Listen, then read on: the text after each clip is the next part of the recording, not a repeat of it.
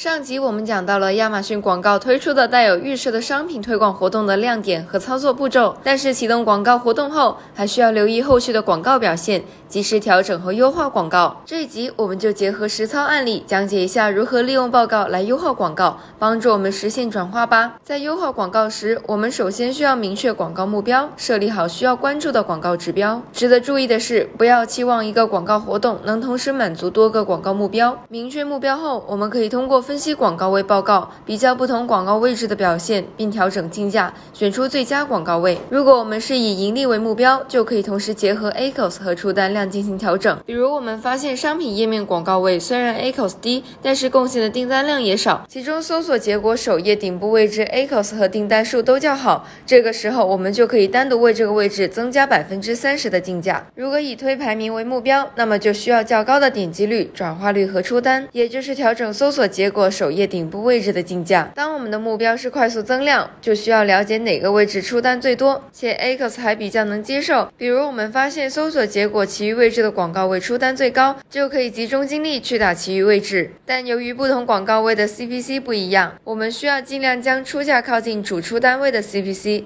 并且广告位依然要保持在搜索结果的前三页，以确保曝光能带来有效点击。当我们想拓词拓流，就需要重点关注哪些广告位可以跑出好。词以及帮助我们增加更多流量入口。了解如何挑选最佳广告位后，我们还可以借助搜索词展示量份额报告进行优化。其中需要重点关注展示量排名，还有上升空间且表现较好的搜索词。对于展示量排名正在上升的搜索词，不做调整。对于出单量最高，ACOS 也能够接受搜索词展示量排名还有上升空间的关键词，我们可以加大对其的预算，比如增加百分之二十。同时，通过增加词组匹配、投品牌推广等。增加流量入口，对于展示量排名第一的关键词，即使 ACOS 很好，也不需要增加预算。但是由于该词 ACOS 比较高，可以考虑尝试降低百分之十到百分之二十的竞价。如果关键词属于高点击低转化，而且 ACOS 非常高，因为考虑到它有出单，不建议直接否定，可降低竞价百分之三十。而低点击且 ACOS 较低的搜索词，无需再扩大流量。对于展示量排名还有上升空间的，可以放到一个广告组里，以方便管理，